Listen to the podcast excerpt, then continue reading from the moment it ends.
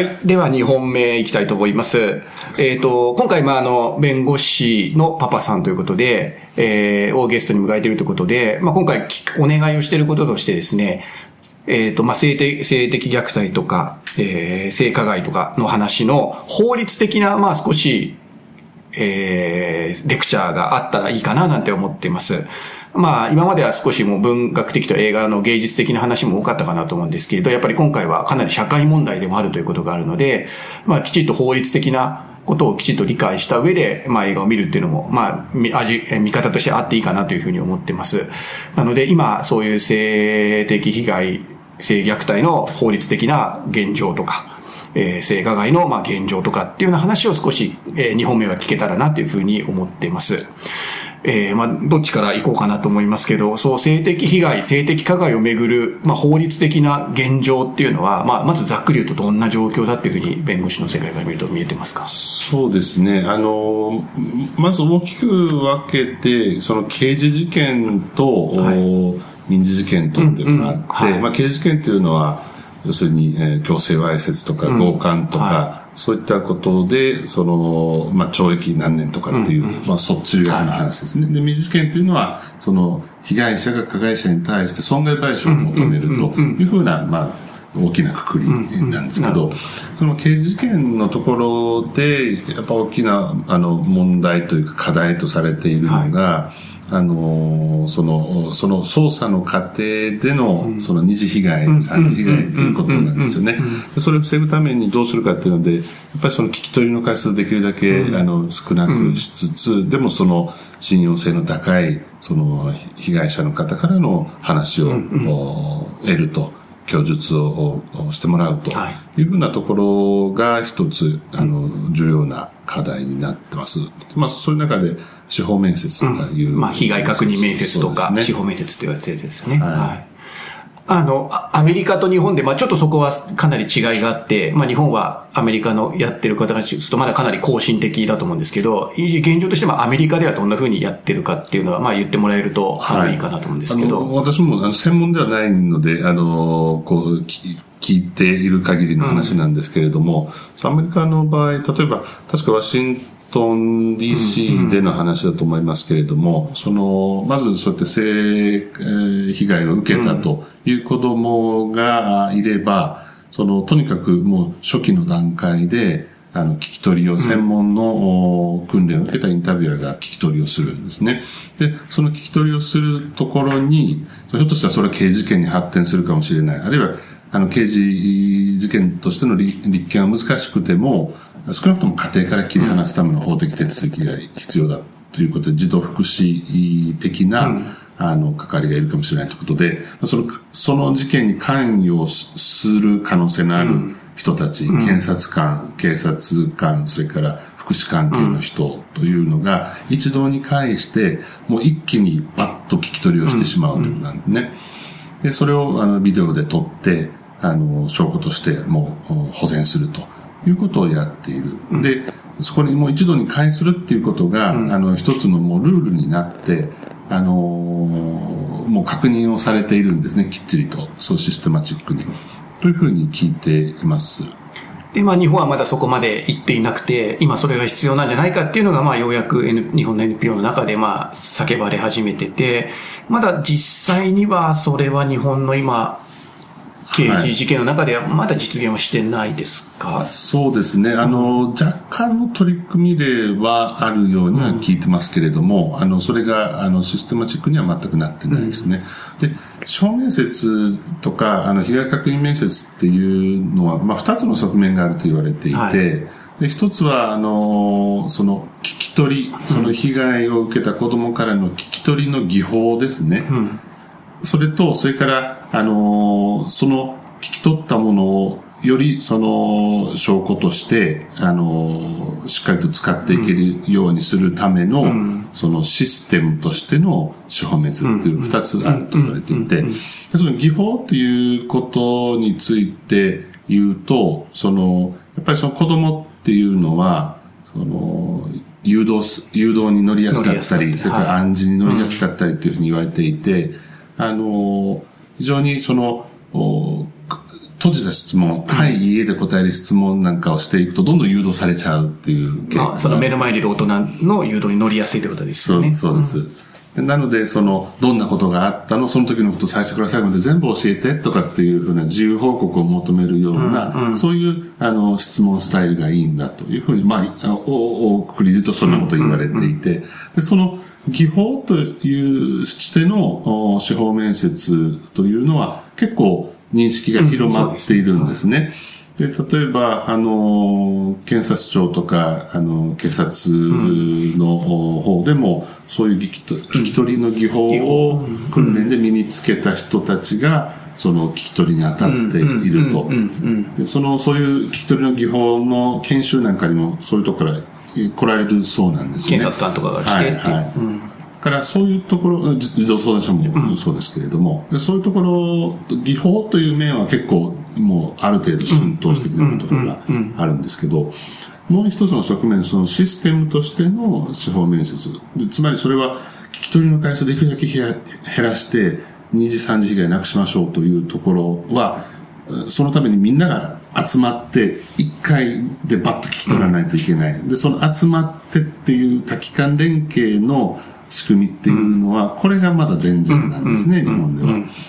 たまにその NPO が、あのーやるときに、まあ、関係機関があーそこに来る、でたまに警察が来る、でで検察はほぼ来ないとか、そんなところで、あのーまだまだそこは全然これからっていう感じですね。はい。まあ本当に実務の今のすごくわかりやすい説明でしたけどね。今は本当に日本の制約の現状としてはもう学校が危機、児童相談所が危機、検察、あ警察が危機検察が危機って、まあ普通に考えただけでも4、5回は、まあそれぞれの立場で聞かれてるってことですよね。はいで、ねその間でやっぱりいろんな混濁というか、あの、もう起こりますしね。そうですね。まあそこについては本当にその救、あの、子供の声を聞いて支援につなげたり、こう救済につなげるっていうところ、まだシステムとしては弱いっていうのが、そうですね。まあ現状ですよね、やっぱりね。だからもう最初のそういったその聞き取りの過程で、で最初のところで、あの、誤ったあの聞き取りをしてしまって、でそれで子供はそういうふうに答えたらもうそれが真実として自分の記憶を、まあ塗り替えちゃう。まあもちろん意識的にではないんですけど、塗り替えちゃって記憶がまあ汚染されるっていうんですけど、まあそういうふうになってしまったらもう取り返しがつかないんですよね。だから、その、度重なる、その、訓練を受けてない人による聞き取りとかっていうのは、やっぱり、あの、本当の、あの、その犯人を処罰するという観点からも、よろしくない、刑事、刑事的なはい観点から見てもやっぱり証拠の能能力が危うくなっちゃうってことですよね、やっぱりね。はいあの、司法の世界から見るとってことはい、ですよね。はい。確かに。まあそこはね、ど、まだ、まだ時間がかかりますかね、そこのシステムとしての被害確認面接っていうのがね、ね。なっていくのはね。はい。一応弁護士会なんかは一応あのそういうう意見書を出して、あのこういうシステム作りをした方がいいということで役所に働きかけたり、そんなことはやってますね。あと、やっぱり NPO 法人が、NPO というかまあそういう社会福祉法人だったりが、あのそういうインタビュアーを抱えて、あの、核になってやるんですね。で、そういうその、役所同士って意外と、あの、うんまあ、こう縦、縦社会、縦ですからね。そうですね、その領域があって、そのどこかの役所がみんな集まり、他の役所に集まりましょうと言ってもなかなか難しかったりするのが、民間が言い出したら、実は集まりやすかったりとかっていうのがあったりすするらしくて、だからね、一つそういう民間がそういう活力を持って活動していくというのが牽引になるんじゃないかというふうには思ってますね。実際にそうやって取り組んでるところは、あの、東京でも、あの、ありますし、まあ神奈川にもありますし、大阪でもなんかできつつあるんですかね。ちょっと私、あの、はっきりわからないですけど。まあ、とても、あの、わかりやすい説明でしたけど、今本当に日本の制約の援助というか介入の、まあ、現状ですよね。入り口のところはまさに、あの、おっしゃる通りかなと思いますね。うん、他にはどうですか？あの、うん。最初に言った、その、まあ、大きな、その、刑事事件の、もう一つのくくりとして民事事件というのがあって、でそこで一つやっぱり話題になっているのは時効なん。ですよね。はい。あの、不法行為に基づく損害賠償請求というのは、その損害及び加害者を知った時から3年で時効にかかっちゃうんですね。すごく短いんですよ。3年で、3年なんですか？で、かつその、おそれだけではなくて、あの、その、知った時から3年仮に経ってなかったとしても、その不法行為があった行為時から20年経っていれば、有無を言わさず、もう終わりというふうになって、それは除籍期間というんですけど、で、今、その除籍期間20年っていうのが、まあ20年といえば通常、まあ非常にあ長いっていう話なんですけれども、でも性加害、性被害の場合には、やっぱりその幼少期にそういうことを、被害を受けて、で、それからその意味をまず、は、はたとその意味に気づくというのに、まずずいぶん時間かかりますよね。それで、その、それで、あとやっぱり、非常にその体調を崩したりとかして、でもその原因が何なのかよくわ、自分でもよくわからないという期間があったりして、で、それから、でもやっぱり、あの原因はあそこなんだということに気づいて、で、関係、えーする方々からエンパワーされて、ようやく法的手続きというところまでたどり着くわけですよね。まあ、そこまで随分時間かかっているわけで、まあ、20年なんてのは平気で超えちゃうんですよね。そこで、そういったその除籍期間っていう壁をどうするのかっていうのが一つ今問題になっているところですね。結構ネットかなんかでね、そう署名活動みたいなのが、ツイッターとかでもよく上がってるかなというのは見ますけれど。そうですね。一つきっかけになったのは、あの、札幌高裁が、あ確か去年あたりに出したあの判決があるんですけれど、あの、やっぱり、えっ、と、3歳から8歳までの間に、あの、おじから性的虐待を受けていた、あ女性が損害賠償請求したと。で、まあ、事実は、あの、認めていたんですよね。で、それ、ただその時間がもう経っているので、あの、ダメだというふうに言われていたところを、あの、まあ、その判決では、えっ、と、まあ、ちょっと概要ですけれども、その、PTSD っていうのはもう随分前に発症してるんだけれども、はい。そのうつ病というのは比較的まあ最近に発症したもので、えーその除籍期間20年は経過していないと。でかつ、その、その、ご本人が、その性的に虐待によって、そのうつ病を発症したと原因を知ったのは、あの、ごく最近のことなので、その3年の事故にもかからないというふうな判断をして、あの、損害賠償請求を認めたと。総額で、まあ、3000万円余り、で慰謝料だけで2000万ということで、まあ、非常にちょっと話題になったんですね。で、それで、多分今、その、まあ、そういった署名の話ですとか、あと、議員連盟なんかで、そこをうんどうにかしようという動きがあるみたいですね。それはもう完全に今撤廃するみたいな話なんですか？そこ、ごめんなさい、そこ不勉強でまだ僕もよくわかってないんですけど。でもやっぱりまあ、ほ司法の方もその被害をきちっと罰すると、まあ、きちっと認めて、みあの主張を認めていくっていうのがやっぱり少しずつはで出てきてるというか増えてきてるんですかね。どうなんでしょうかね。まあ、おそらく今まではなかなかそこの法律、裁判所のテーブルに上がる、上がらないで、こうなんていうか我慢してたりとか。そうなんですよね。っていうのが多分いっぱいあったんでしょうけれどね。今ここに来て。それも、あの、それも一つの問題で、なかなかその、法的手続きに乗せていった場合に、あの、まあ、それ刑事も民事も一緒ですけれど、ご本人が法廷に立って証言しなきゃいかんという大きなハードルがあるんですよね。で、まあ、これはその、まあ、刑事事件で言えば、被告人の、被告人が直接その、被害者に対して反対尋問をする権利というのがあって、どうしてもそこはちょっとこう、一つのハードル裁判上はそこは絶対残ますよね。で、民事でも、やっぱりその、基本的には本人尋問というのを、あの、やりますので、そうするとそこご本人の法廷に立ってというところがあるんで、なかなかその法的手続きに載せること自体も大変まだたストレという現状はありますよね。はいその辺は、あの、パパさんとしては、まあ、あの、子供の